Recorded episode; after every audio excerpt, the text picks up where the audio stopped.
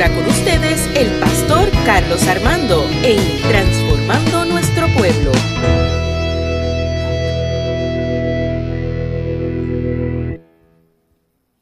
Qué bueno, qué bueno es el Señor. Oiga, qué hermosa presencia del Señor en esta mañana.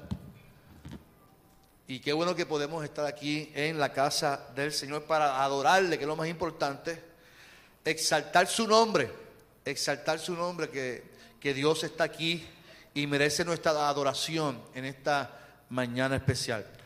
Eh, quiero que busque Lucas capítulo 3. Hoy me voy con el calendario litúrgico. Lucas capítulo 3 del 3 al 6. Y mientras lo busca, saludamos a los hermanos que nos ven por las redes sociales, por Facebook y los que nos van a escuchar luego por el podcast Transformando Nuestro Pueblo en todas las plataformas de podcast. Lucas capítulo 3, versículos del 3 al 6.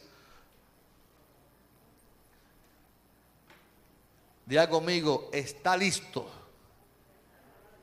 Todo está listo, Raquel, todo está listo. Está listo, yo, yo estoy, yo, yo estoy listo, Luli, yo estoy listo. Juan, capítulo, Lucas, del 3 al 6, dice, Juan fue entonces a la región cercana al río Jordán y allí le decía a la gente, bautícense y vuélvanse a Dios. Solo así Dios los perdonará. Mucho tiempo atrás, el profeta Isaías había escrito acerca de Juan. Alguien grita en el desierto, prepárenle el camino a nuestro Dios, ábrenle paso, que no encuentre estorbos, rellenen los valles y conviertan en llanura la región montañosa, enderecen los caminos torcidos. Todo el mundo verá al Salvador que Dios envía. Señor, en esta mañana te damos gloria y honra por tu amor, por tu presencia y porque estamos aquí en tu casa y juntos podemos adorarte a ti, Señor. Que esta palabra sea de edificación para cada vida, para cada hermano y hermana. Y que hoy salgamos transformados por tu Espíritu Santo. Que tu presencia nos arrope de manera especial y que hoy, Señor, podamos afirmar que está todo listo para recibirte a ti en nuestros corazones. En el nombre de Jesús oramos. Amén, amén. Se puede sentar. Fíjate que desde el Antiguo Testamento se escuchaba mencionar de uno que venía a traer paz, justicia y salvación. En esta ocasión Lucas está afirmando no de Jesús, sino de Juan. Y Lucas afirma que Isaías hablaba de uno que iba a preparar un camino y que anunciaba en esta ocasión, lo que está anunciando es que preparen el camino a nuestro Dios, ábranle paso, que no se encuentren estorbos, rellenen los valles y conviertan en llanura la región montañosa, enderecen los caminos torcidos, todo el mundo verá al Salvador que Dios envía. Y ahí se está hablando de Juan, que estaba anunciando a Jesús. Y, y constantemente en el Antiguo Testamento Dios anunciaba por medio de profetas de este Salvador, de este rey que venía a reinar a un mundo en caos. El mundo vivía en su crisis, el mundo vivía en su religiosidad de ritos, pero había una promesa de un nuevo rey que venía. ¿Y cuál era la problemática en aquel momento histórico ante la promesa? Recuerde que desde el Antiguo Testamento, desde que se eligieron reyes, se eligieron gobiernos, se comenzó a, a, actuar con injusticias en contra del pueblo. Se comenzaron a atropellar a la gente, a los pobres, a los marginados, a las mujeres, a los niños. Y, y, y, y los reinos comenzaron a matar para obtener posesiones. Oiga, y eso ocurrió en el Antiguo Testamento hasta el Nuevo y todavía lo, lo, lo vemos. Lo vemos en otros países, lo vemos en Puerto Rico. Y Jesús nace en tiempo de rey Herodes que había mandado a matar todos los niños. Y que sintió celo por un niño que se había dicho que ese era el nuevo rey, que no venía de ningún, para él, para Herodes, de ningún linaje de reino. Si sabemos que de David, pero, pero Herodes decía, pero se supone que el próximo rey sea de mi familia. Porque recuerde que si yo soy el rey, es por herencia. Así que eh, el celo de Herodes es porque a este niño le llaman que va a ser un rey. Y ante el panorama tenso de guerras y experiencias duras de los reinos en contra del pueblo, el escenario estaba listo para la llegada de Jesús. Lucas lo narra de una manera particular con el relato de Juan el Bautista. Así que Lucas, para mí es importante mencionarlo, porque Lucas no comienza con Jesús. Lucas comienza con Juan el Bautista, que es quien nace primero y quien va preparando el camino para cuando llegue Jesús a ejercer su ministerio. Y es importante que entonces mencionemos la palabra evangelio. Ya conmigo evangelio. Y la palabra evangelio significa buena noticia que proviene del, griego evangelion, que conlleva la idea de la transmisión de una noticia importante, una noticia significativa y una buena noticia. Así que en griego le da, le, amplía significado como que es una noticia importante, significativa y buena. Y la Biblia nos presenta cuatro evangelios que comienza no con Mateo, comienza con Marcos. Marcos es el primero que escribe el evangelio. Históricamente Marcos es el primero que escribe, luego sigue Mateo, sigue Lucas y sigue Juan. Y, entre los cuatro evangelios hay cuatro perspectivas distintas. Pero la, realidad es que el evangelio no es de Lucas, no es de Juan, no es de Mateo, no es de Marcos. El evangelio es de Jesús. El evangelio es una buena noticia que se lleva a través de cuatro puntos distintos. Y la función de los evangelistas era anunciar esa buena noticia. Y esa buena noticia era quién? Jesucristo. Juan el Bautista es quien comienza entonces a anunciar ese evangelio de salvación. Note que Juan comienza, Lucas comienza no con, con Jesús, comienza con Juan. Y la promesa de Juan a sus padres fue ya avanzado de edad. Cuando Juan Bautista nace, ya estaba avanzado de edad. Pero aún así creyeron y nació Juan el Bautista. Y es Juan quien prepara el camino para Jesús. Juan estuvo en el desierto, dice el texto de Lucas. Gracias. Dios te usa a veces, ¿oíste?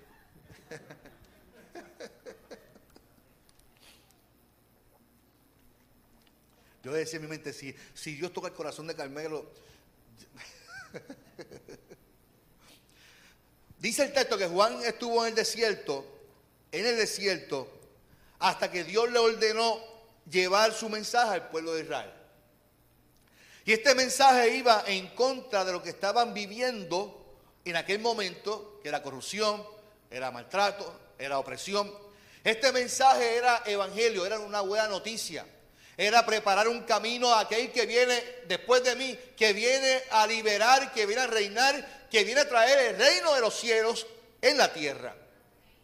¿Qué estaba ocurriendo entonces en aquel momento? Existía un problema político bien grande. La gente eh, no ve la política en la Biblia porque a veces leemos religiosamente o románticamente, pero claramente se ve el abuso del poder de los gobiernos en contra de la gente. Por eso se establece el reino de Dios. Y el reino de Dios no es otra cosa que es la implementación de lo que Dios quiere en el cielo, en la tierra. De lo que Dios quiere para sus hijos. Los reinos en la tierra son corruptos, son injustos, son eh, opresores. El reino de Dios es amor, misericordia, es justicia. Así que eso es lo que iba a traer eh, Jesús como hijo de Dios en la tierra. Por ejemplo, el imperio romano, que es eh, eh, ese, gobierno que quería oprimir, que quería controlar, que quería llegar, por ejemplo, vamos por un ejemplo, que venga los Estados Unidos y que vengan a Puerto Rico y que quieran gobernar aquí en Puerto Rico. y, que, y que nosotros nos digan, si no adoramos a, a Estados Unidos, nos van a matar, nos van a meter presos. Eso era lo que hacía el imperio. Eso era lo que quería el imperio. Si no me adoras, yo te voy a maltratar, te voy a controlar. Eso era lo que hacían los gobernantes. Oye, pura casualidad de lo que estamos viviendo hoy en día, que la gente no se da cuenta. Que la gente adora a otros países, adora a otros, otros pueblos. Y si, no estamos con ellos, ¿qué vamos a hacer como si no fuéramos suficientes nosotros? La cuestión también era la, la pobreza en particular, que era central entonces en el Evangelio de Jesucristo. Porque si usted se da cuenta de que Jesús llegó, por, mire, observe su bienaventuranza. Bienaventurados ustedes que son pobres, porque ustedes también verán que al Señor. O sea, para el sector religioso ustedes no pueden ver al Señor, pero para Jesús dijo, bienaventurados ustedes, porque ustedes sí van a ver al Señor. Bienaventurados los que tienen hambre, o sea, los que no tienen de comer, porque Dios les va a dar alimento, Dios los va a saciar. Así que la clave del Evangelio, en la buena noticia de Jesús, era tener una necesidad. Porque esos eran los que los reinos y los, y los sistemas religiosos los oprimían y no les saciaba. Así que esta promesa del Mesías era para los que el mismo sistema había olvidado. Yo soy de los que creo que ese reino que vino a traer Jesús era un reino que la iglesia debería de continuar llevando e implementando en todas nuestras comunidades. ¿Cuánto dicen amén por eso? La iglesia no es una cosa que simplemente implementar el reino de Dios donde quiera que estemos. Si el, si el centro de la iglesia es hacer templos bonitos, estamos fuera de foco totalmente. Si el centro de la iglesia es cantar corito, es fuera de contexto totalmente. Si es simplemente eso, si simplemente, porque es parte de. La adoración es parte de, hacer las cosas bonitas es parte de, el templo es parte de. Pero el centro del Evangelio no es eso. El centro del Evangelio es el reino de Dios que la iglesia debe de implementar. Y esa es la buena noticia, que los que se sientan vulnerables, los que se sientan olvidados, se sientan parte de ese reino de Dios. ¿Cuánto dicen amén por eso? Entonces tenemos que traer el, el texto a nuestra realidad porque nuestra realidad es muy parecida a la que vivió Jesús. En vez de reino tenemos gobiernos, tenemos también pobres, tenemos a los marginados, sí, tenemos muchos marginados. Vaya a Río Piedra, vaya a la plaza aquí, eh, por Caguas Norte, en, en, Condadito, vaya allí y lleve una bandeja de alimento para que ustedes salgan como hormigas los de ambulantes. Tenemos a los enfermos, tenemos a los también que se sienten rechazados porque no se han vacunado. A, esa gente también, esos son otros, otros marginados modernos ahora. Los que se sienten rechazados en la iglesia porque no están vacunados.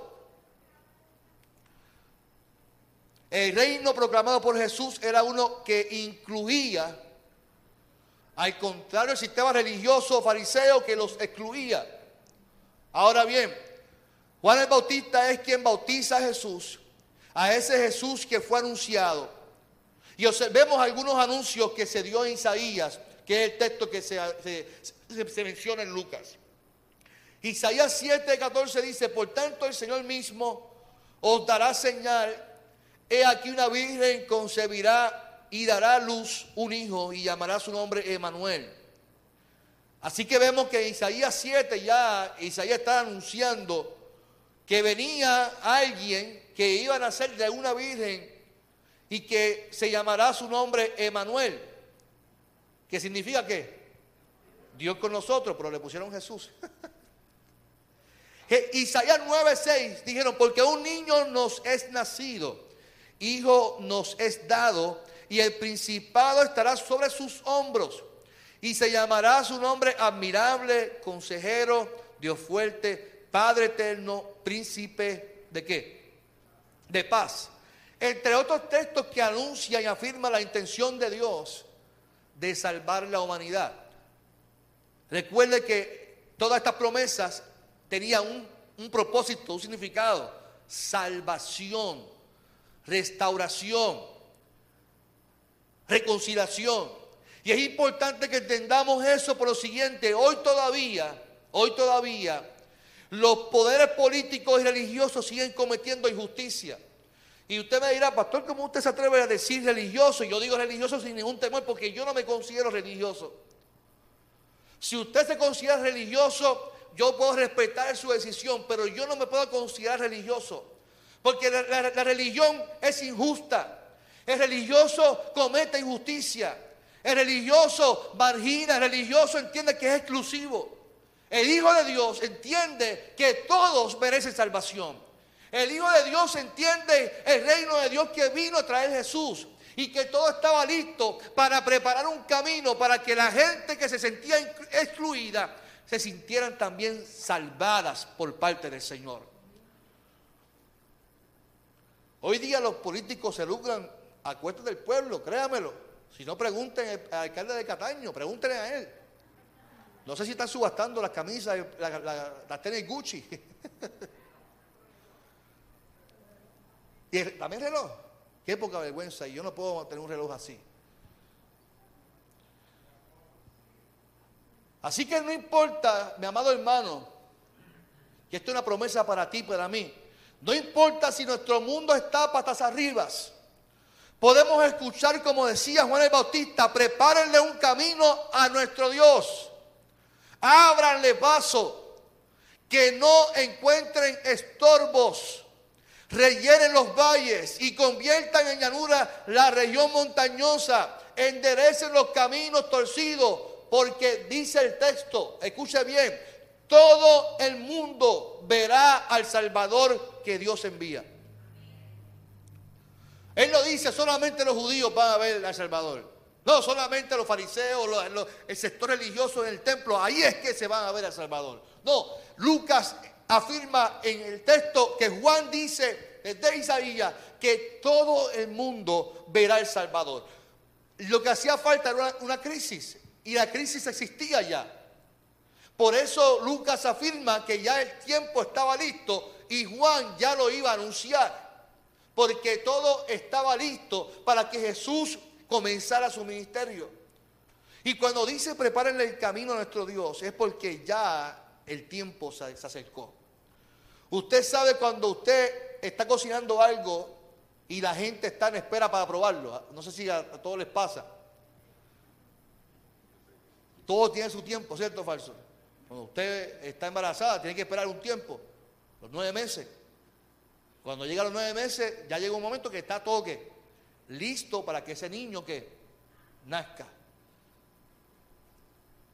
Cuando usted cocina, te llega un tiempo en el horno, en microondas, y hay que esperar que, que todo esté. Mamá, pero ¿cuánto falta? Todavía no está listo.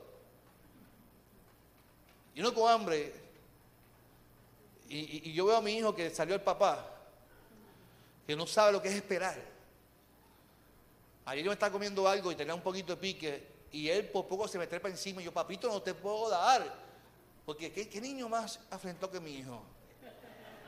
Entonces a mí lo que más gracia es que dice, igual que el padre, ah, sí, a eso se parece al papá, ¿verdad? Cuando hacen hacer algo inteligente, qué brillante ese niño, igual que qué, que la madre, pero ¿por qué no puede ser igual que yo? Solamente lo ha afrentado, pero así es, así es, así de, así de injustos son conmigo. Así que todo estaba listo. Ya Juan el Bautista sabía que el tiempo de Jesús estaba cerca y para esto había que preparar un camino. Y yo tengo que decirte en esta mañana lo siguiente, Jesús vino porque había una necesidad en el pueblo. Había una necesidad en la gente. Había una necesidad de un reino que se implementara, que la gente se sintiera salvada. Salvación para nosotros es que me voy para el cielo. Salvación para nosotros es que yo me quiero salvar porque me quiero ir para el cielo. Para esta gente salvación era salvarme de las opresiones, de los políticos, salvarme de la esclavitud. Esa era la salvación que ofrecía Jesús. La salvación era que yo, aunque viviera en un mundo en caos, en, patas arriba, yo me sentía seguro, me sentía rescatado porque Jesús vino a traerme vida y vida en abundancia. Me vino a traer paz, me vino a traer seguridad, me vino a traer justicia a mi vida. Hoy posiblemente estés viviendo en crisis, posiblemente hayas sido víctima del mismo sistema, pero tengo que decirte que ya está listo. Este segundo domingo de Adviento nos recuerda algo muy importante, que ya todo está listo, mi amado. Todo está listo para que nazca ese niño. Todo está listo para que nazca el redentor. El que viene a salvar la humanidad. Todo el mundo verá al Salvador, aleluya. Dios, todo el mundo verá al que viene a salvar a la humanidad. Este tiempo que nos, nos tiene que recordar que ya está listo el tiempo. Tenemos que celebrar ese nacimiento, tenemos que celebrar la salvación. Y esa salvación no consiste solamente en que me voy para el cielo, no. La salvación consiste en que voy a disfrutar la vida, hermano. La salvación es que hay que disfrutar la vida aquí en la tierra. La gente dice, no, yo cuando me vaya para el cielo, ahí es que voy a tener paz y voy a tener esas calles de oro y, y mares de cristal. Y ahí es que vamos a disfrutar la presencia del Señor. No, mi amado, escúcheme bien. Escúchame, mortal. La salvación usted la disfruta aquí. La salvación se disfruta aquí. Y yo no estoy hablando de bienes, de, riquezas. Yo estoy hablando de paz. Estoy hablando de bienestar. Estoy hablando de confianza. Yo estoy hablando de, tranquilidad. Yo no estoy hablando que las cosas se van a resolver. Yo estoy hablando que aunque las cosas estén así, usted y yo, si depositamos nuestra confianza en aquel que dijo, he venido a este mundo para que tengan paz, esa paz la disfruto aquí en la tierra. Que aunque mi corazón muchas veces se sienta afligido, pero pongo mi esperanza, mi confianza en aquel que me dijo que yo estoy con ustedes hasta el fin del mundo. Por lo tanto, esa paz de este momento es saber que aunque el mundo esté en caos, mi Dios envió a su Hijo para que desde ya yo disfrute de lo que Él hizo por nosotros. No olvide, mi amado, no olvide, está todo listo. Usted sabe una cosa que Juan decía en la profecía de Isaías, preparen el camino, enderecen los montes. Y muchas veces nosotros tenemos muchos caminos torcidos. Muchas veces nuestras montañas están torcidas, muchos montes escabrosos, en tinieblas. Muchos de nosotros tenemos muchos asuntos que no hemos resuelto emocionales o, con nuestras familias. El nacimiento nos recuerda que tenemos que preparar un camino, nuestro corazón debe estar preparado. Para este momento, que sí, que a nosotros nos gusta la fiesta, y nos gusta el coquito. Amén. ¿Cuántos dicen amén por el coquito? Ayer yo decía, Dios mío, si tú tocas el corazón de Carmen nuevamente. Señor, toca la Padre. Ayer tenía la lengua como que me hace falta un coquito en mi vida. Pero ayer me, acosté triste y vacío. Fui a comprar uno en Walmart. Cuando vi el precio dije, no, yo espero el de Carmen mejor. Cuando vi el precio, 10 pesos por un coquito, dije, ¿cuánto? Carito, vale, tacho, ¿no? Sí, nosotros nos gusta festejar, nos gusta celebrar y nos gusta, eh, eh, eh, pero ¿qué tal si también preparamos nuestro, nuestro corazón? Porque muchas veces nos, gusta festejar para olvidar nuestra realidad de vida que tenemos. Muchas veces nos gusta festejar para, para, para olvidar o obviar que tenemos una situación que tenemos que resolver. Y Juan decía, preparen el camino. Nos toca a nosotros preparar ese camino. Ya todo está listo. El mundo está igual. El mundo político, religioso. ¿Cuánta gente ha sido impactada? Y perdone que, lo diga así. Por la misma iglesia. Porque hay un sector religioso que oprime, que juzga, que manda a la gente para el infierno. La iglesia, oiga, perdóneme, la iglesia no está para enviar la gente para el infierno. La, gente está la iglesia está para enviar la gente para el cielo. La iglesia está para enviar la gente con Dios. Y cuando la iglesia anuncia más al diablo que a Dios, tiene un problema serio. Cuando la gente se siente juzgada por la iglesia, hay un problema. La iglesia está para que la gente entienda que Dios vino a enviar a su Hijo para que todos, para que todos vean a quién, al Señor, a Dios. Y yo creo que está listo. Eh, eh, este, este segundo domingo de Adviento nos recuerda, está todo listo hace falta preparar nuestro corazón, preparar nuestras mentes, preparar nuestras vidas y reconocer al Dios que viene a estar con nosotros por medio de su único Hijo. ¿Cuántos dicen amén en esta mañana? Yo te invito a que cierres tus ojos en esta hora. Yo te invito a que cierres tus ojos en esta hora, mi amado.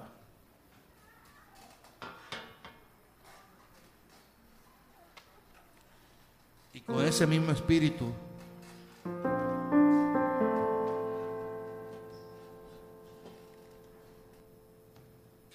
con ese mismo deseo, le decimos al Señor que es un Dios maravilloso. Y así con nuestros ojos cerrados, yo quiero hacer un llamado al altar. Si habrá alguien que desee oración, que desee hoy decirle al Señor, mi corazón está listo también. Mi corazón está listo para...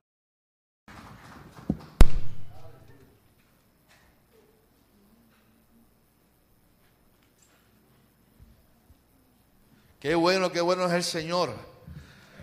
Oiga, qué hermosa presencia del Señor en esta mañana. Y qué bueno que podemos estar aquí en la casa del Señor para adorarle, que es lo más importante. Exaltar su nombre, exaltar su nombre, que, que Dios está aquí y merece nuestra adoración en esta mañana especial. Eh, quiero que busque Lucas capítulo 3. Hoy me voy con el calendario litúrgico. Lucas capítulo 3 del 3 al 6. Y mientras lo busca, saludamos a los hermanos que nos ven por las redes sociales, por Facebook y los que nos van a escuchar luego por el podcast Transformando nuestro pueblo en todas las plataformas de podcast. Lucas capítulo 3, versículos del 3 al 6. Diga conmigo, está listo.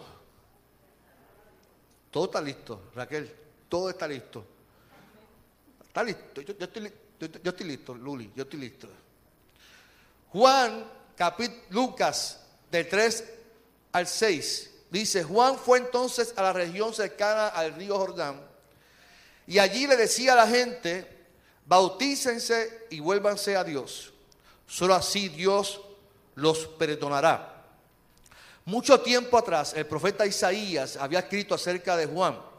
Alguien grita en el desierto, prepárenle el camino a nuestro Dios, ábrenle paso, que no encuentre estorbos, rellenen los valles y conviertan en llanura la región montañosa, enderecen los caminos torcidos. Todo el mundo verá al Salvador que Dios envía. Señor, en esta mañana te damos gloria y honra por tu amor, por tu presencia y porque estamos aquí en tu casa y juntos podemos adorarte a ti, Señor. Que esta palabra sea de edificación para cada vida, para cada hermano y hermana. Y que hoy salgamos transformados por tu Espíritu Santo. Que tu presencia nos arrope de manera especial y que hoy, Señor, podamos afirmar que está todo listo para recibirte a ti en nuestros corazones. En el nombre de Jesús oramos. Amén, amén. Se puede sentar. Fíjate que desde el Antiguo Testamento se escuchaba mencionar de uno que venía a traer paz, justicia y salvación. En esta ocasión Lucas está afirmando no de Jesús, sino de Juan. Y Lucas afirma que Isaías hablaba de uno que iba a preparar un camino y que anunciaba en esta ocasión, lo que estaba anunciando es que preparen el camino a nuestro Dios, ábranle paso, que no se encuentren estorbos, rellenen los valles y conviertan en alguna la región montañosa, enderecen los caminos torcidos, todo el mundo verá al Salvador que Dios envía. Y ahí se está hablando de Juan, que estaba anunciando a Jesús.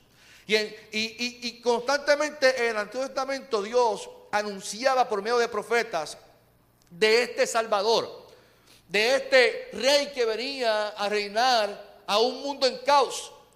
El mundo vivía en su crisis, el mundo vivía en su religiosidad de ritos, pero había una promesa de un nuevo rey que venía. ¿Y cuál era la problemática en aquel momento histórico ante la promesa? Recuerde que desde el Antiguo Testamento, desde que se eligieron reyes, se eligieron gobiernos, se comenzó a, actuar con injusticias en contra del pueblo. Se comenzaron a atropellar a la gente, a los pobres, a los marginados, a las mujeres, a los niños. Y, los reinos comenzaron a matar para obtener posesiones. Oiga, y eso ocurrió en el Antiguo Testamento hasta el Nuevo y todavía lo, lo vemos. Lo vemos en otros países, lo vemos en Puerto Rico. Y Jesús nace en tiempo de rey Herodes que había mandado a matar todos los niños. Y que sintió celo por un niño que se había dicho que ese era el nuevo rey, que no venía de ningún, para él, para Herodes, de ningún linaje de reino. Si sabemos que de David, pero, pero Herodes decía, pero se supone que el próximo rey sea de mi familia. Porque recuerden que si yo soy el rey, es por herencia. Así que el celo de Herodes es porque a este niño le llaman que va a ser un rey. Y ante el panorama tenso de guerras y experiencias duras de los reinos en contra del pueblo, el escenario estaba listo para la llegada de Jesús. Lucas lo narra de una manera particular con el relato de Juan el Bautista. Así que Lucas, para mí es importante mencionarlo, porque Lucas no comienza con Jesús. Lucas comienza con Juan el Bautista, que es quien nace primero y quien va preparando el camino para cuando llegue Jesús a ejercer su ministerio. Y es importante que entonces mencionemos en la palabra evangelio. Ya conmigo evangelio. Y la palabra evangelio significa buena noticia que proviene del, griego evangelion, que conlleva la idea de la transmisión de una noticia importante, una noticia significativa y una buena noticia. Así que en griego le, da, le, amplía significado como que es una noticia importante, significativa y buena. Y la Biblia nos presenta cuatro evangelios, que comienza no con Mateo, comienza con Marcos. Marcos es el primero que escribe el evangelio. Históricamente Marcos es el primero que escribe, luego sigue Mateo, sigue Lucas y sigue Juan. Y, entre los cuatro evangelios hay cuatro perspectivas distintas. Pero la, la, realidad es que el evangelio no es de Lucas, no es de Juan, no es de Mateo, no es de Marcos. El evangelio es de Jesús. El evangelio es una buena noticia que se lleva a través de cuatro puntos distintos. Y la función de los evangelistas era anunciar esa buena noticia. Y esa buena noticia era quién? Jesucristo. Juan el Bautista es quien comienza entonces a anunciar ese evangelio de salvación. Note que Juan comienza, Lucas comienza no con, con Jesús, comienza con Juan. Y la promesa de Juan a sus padres fue ya avanzado de edad. Cuando Juan Bautista nace, ya estaba avanzado de edad. Pero aún así creyeron y nació Juan el Bautista. Y es Juan quien prepara el camino para Jesús. Juan estuvo en el desierto, dice el texto de Lucas. Gracias. Dios te usa a veces, ¿oíste?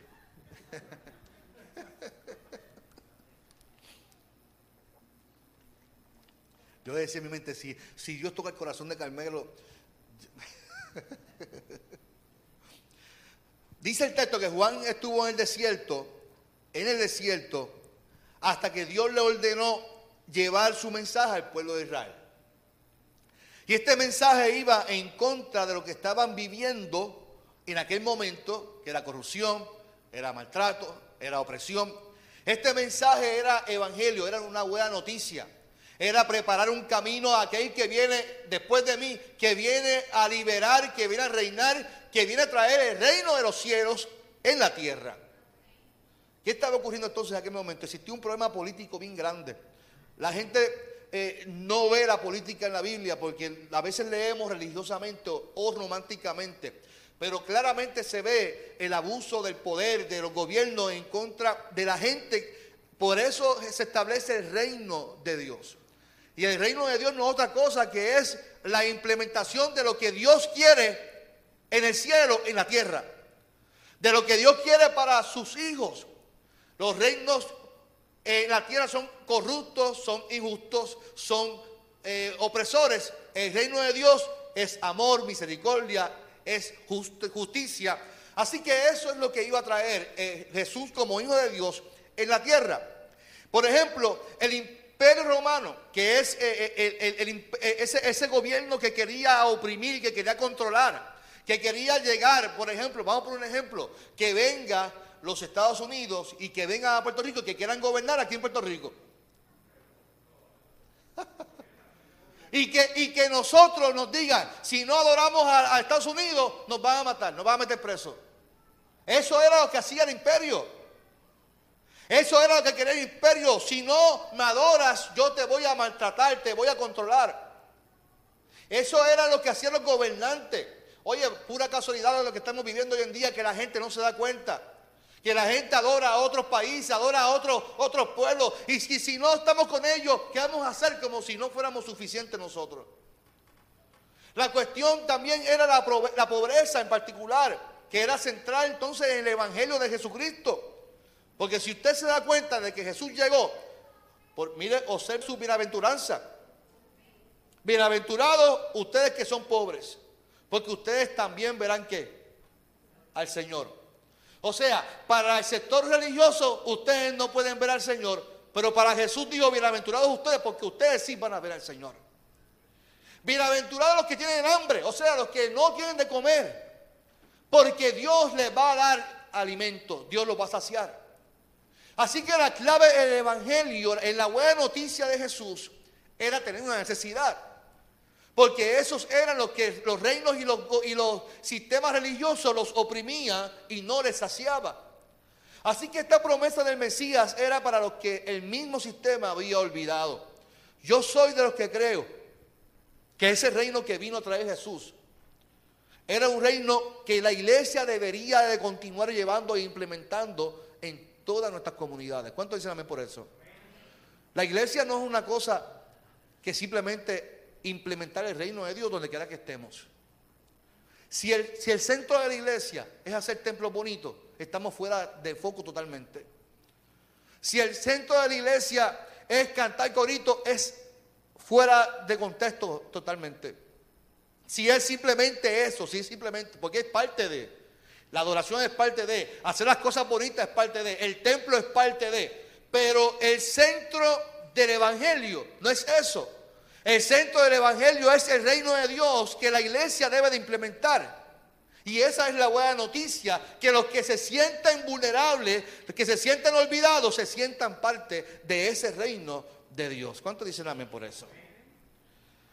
Entonces tenemos que traer el, el, texto a nuestra realidad, porque nuestra realidad es muy parecida a la que vivió Jesús. En vez de reino tenemos gobiernos, tenemos también pobres, tenemos a los marginados, sí, tenemos muchos marginados. Vaya a Río Piedra, vaya a la plaza aquí, eh, por Caguas Norte, en, en, Condadito, vaya allí y lleve una bandeja de alimento para que ustedes salgan como hormigas los de ambulantes. Tenemos a los enfermos, tenemos a los también que se sienten rechazados porque no se han vacunado. A esa, gente también, esos son otros, otros marginados modernos ahora. Los que se sienten rechazados en la iglesia porque no están vacunados. El reino proclamado por Jesús era uno que incluía, al contrario del sistema religioso fariseo que los excluía. Ahora bien, Juan el Bautista es quien bautiza a Jesús, a ese Jesús que fue anunciado. Y observemos algunos anuncios que se dio en Isaías, que es el texto que se, menciona en Lucas. Isaías 7, 14 dice, por tanto el Señor mismo os dará señal, he aquí una virgen concebirá y dará luz un hijo y llamará su nombre Emanuel. Así que vemos que Isaías 7 ya, Isaías está anunciando que venía alguien que iba a nacer de una virgen y que se llamará su nombre Emanuel. ¿Qué significa qué? Dios con nosotros, pero le pusieron Jesús. Isaías 9:6 dijeron, porque un niño nos es nacido, hijo nos es dado, y el principado estará sobre sus hombros, y se llamará su nombre admirable, consejero, Dios fuerte, Padre eterno, príncipe de qué? De paz. Entre otros textos que anuncia y afirma la intención de Dios de salvar la humanidad. Recuerde que todas estas promesas tenían un, un propósito, un significado, salvación, restauración, reconciliación. Y es importante que entendamos eso por lo siguiente, hoy todavía, hoy todavía, los poderes políticos y religiosos siguen cometiendo injusticia. Y usted me dirá, pastor, ¿cómo usted se atreve a decir religioso? Y yo digo religioso sin ningún temor porque yo no me considero religioso. Si usted se considera religioso, yo puedo respetar su decisión, pero yo no me puedo considerar religioso. Porque la, la religión es injusta. El religioso comete injusticia. El religioso margina, el religioso entiende que es exclusivo. El Hijo de Dios entiende que todos merecen salvación. El Hijo de Dios entiende el reino de Dios que vino a traer Jesús y que todo estaba listo para preparar un camino para que la gente que se sentía excluida se sintieran también salvadas por parte del Señor. Hoy día los políticos se lucran a cuesta del pueblo, créamelo. Si no, pregunten al alcalde de Cataño, pregúntenle a él. No sé si están subastando las camisas, las tenis Gucci. y también reloj. Qué poca vergüenza. Y yo no puedo tener un reloj así. Así que no importa, mi amado hermano, que esto es una promesa para ti, para mí. No importa si nuestro mundo está patas arriba. Podemos escuchar, como decía Juan el Bautista, prepárenle un camino a nuestro Dios. Ábranle paso. Que no encuentren estorbos. Rellenen los valles y conviertan en llanura la región montañosa. Enderecen los caminos torcidos. Porque dice el texto, escuche bien, todo el mundo verá al Salvador que Dios envía. Él lo dice, solamente los judíos van a ver al Salvador. No solamente los fariseos, el sector religioso en el templo, ahí es que se van a ver al Salvador. No, Lucas afirma en el texto que Juan dice desde Isaías que todo el mundo verá al Salvador. Lo que hacía falta era una, una crisis y la crisis existía ya. Por eso Lucas afirma que ya el tiempo estaba listo y Juan ya lo iba a anunciar porque todo estaba listo para que Jesús comenzara su ministerio. Y cuando dice prepárenle el camino a nuestro Dios, es porque ya el tiempo se, acercó. Usted sabe cuando usted está cocinando algo y la gente está en espera para probarlo. No sé si a, todos les pasa. Todo tiene su tiempo, ¿cierto o falso? Cuando usted está embarazada, tiene que esperar un tiempo, los nueve meses. Cuando llega a los nueve meses, ya llega un momento que está todo que listo para que ese niño que nazca. Cuando usted cocina, te llega un tiempo en el horno, en microondas, y hay que esperar que, que todo esté. Mamá, pero ¿cuánto falta? Todavía no está listo. Y uno con hambre. Y, y yo veo a mi hijo que salió el papá, que no sabe lo que es esperar. Ayer yo me estaba comiendo algo y tenía un poquito de pique y él por poco se me trepa encima y yo, papito, no te puedo dar. Porque ¿qué, niño más afrentó que mi hijo? Entonces a mí lo que más gracia es que dice, igual que el padre, ah, sí, a eso se parece al papá, ¿verdad? Cuando hacen hacer algo inteligente, qué brillante ese niño, igual que qué, que la madre, pero ¿por qué no puede ser igual que yo? Solamente lo ha enfrentado, pero así es, así es, así de, así de injustos son conmigo. Así que todo estaba listo. Ya Juan el Bautista sabía que el tiempo de Jesús estaba cerca y para esto había que preparar un camino. Y yo tengo que decirte en esta mañana lo siguiente, Jesús vino porque había una necesidad en el pueblo. Había una necesidad en la gente. Había una necesidad de un reino que se implementara, que la gente se sintiera salvada. Salvación para nosotros es que me voy para el cielo. Salvación para nosotros es que yo me quiero salvar porque me quiero ir para el cielo. Para esta gente salvación era salvarme de las opresiones, de los políticos, salvarme de la esclavitud. Esa era la salvación que ofrecía Jesús. La salvación era que yo, aunque viviera en un mundo en caos, en, patas arriba, yo me sentía seguro, me sentía rescatado porque Jesús vino a traerme vida y vida en abundancia. Me vino a traer paz, me vino a traer seguridad, me vino a traer justicia a mi vida. Hoy posiblemente estés viviendo en crisis, posiblemente hayas sido víctima del mismo sistema, pero tengo que decirte que ya está listo. Este segundo domingo de Adviento nos recuerda algo muy importante, que ya todo está listo, mi amado. Todo está listo para que nazca ese niño. Todo está listo para que nazca el Redentor, el que viene a salvar la humanidad. Todo el mundo verá al Salvador. Aleluya. Dios, todo el mundo verá al que viene a salvar a la humanidad. Este tiempo que nos, nos tiene que recordar que ya está listo el tiempo. Tenemos que celebrar ese nacimiento, tenemos que celebrar la salvación. Y esa salvación no consiste solamente en que me voy para el cielo, no. La salvación consiste en que voy a disfrutar la vida, hermano. La salvación es que hay que disfrutar la vida aquí en la tierra. La gente dice, no, yo cuando me vaya para el cielo, allí es que voy a tener paz y voy a tener esas calles de oro y, mares de cristal. Y allí es que vamos a disfrutar la presencia del Señor. No, mi amado, escúcheme bien. Escúchame, mortal. La salvación usted la disfruta aquí. La salvación se disfruta aquí. Y yo no estoy hablando de bienes, de riquezas. Yo estoy hablando de paz Estoy hablando de bienestar. Estoy hablando de confianza. Yo estoy hablando de, tranquilidad. Yo no estoy hablando que las cosas se van a resolver.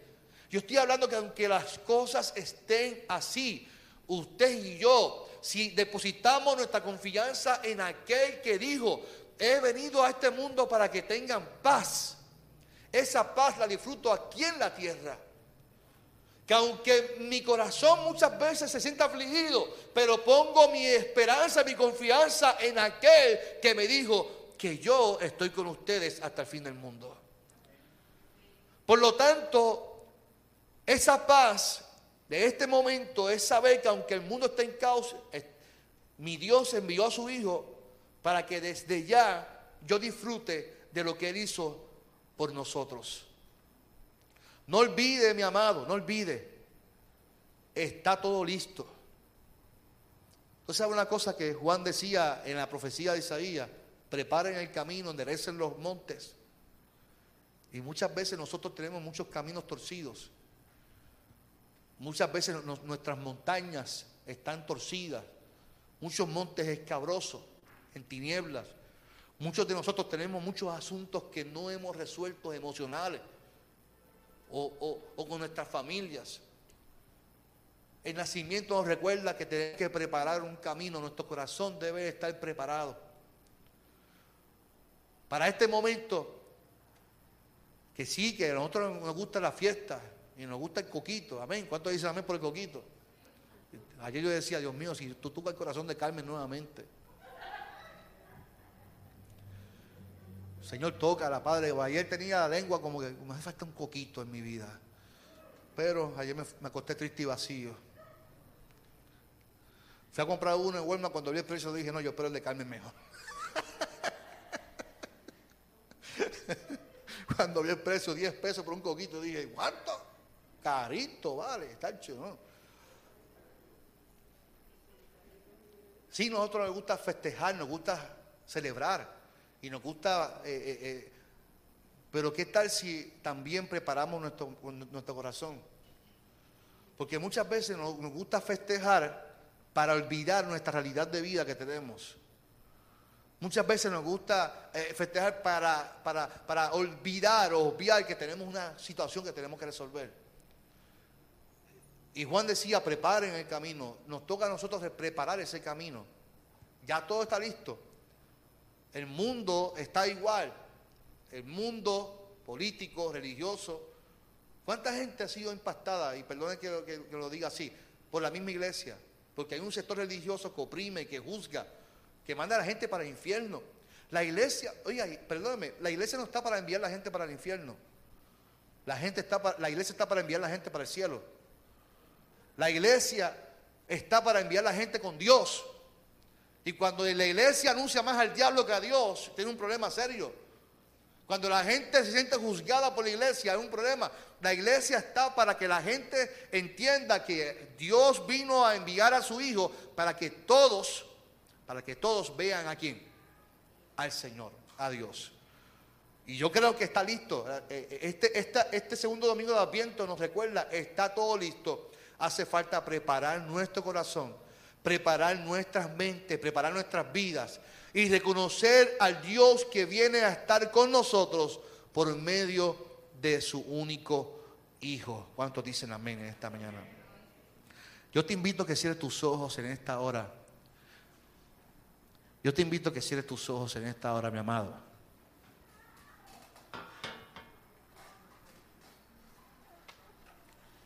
Y con ese mismo espíritu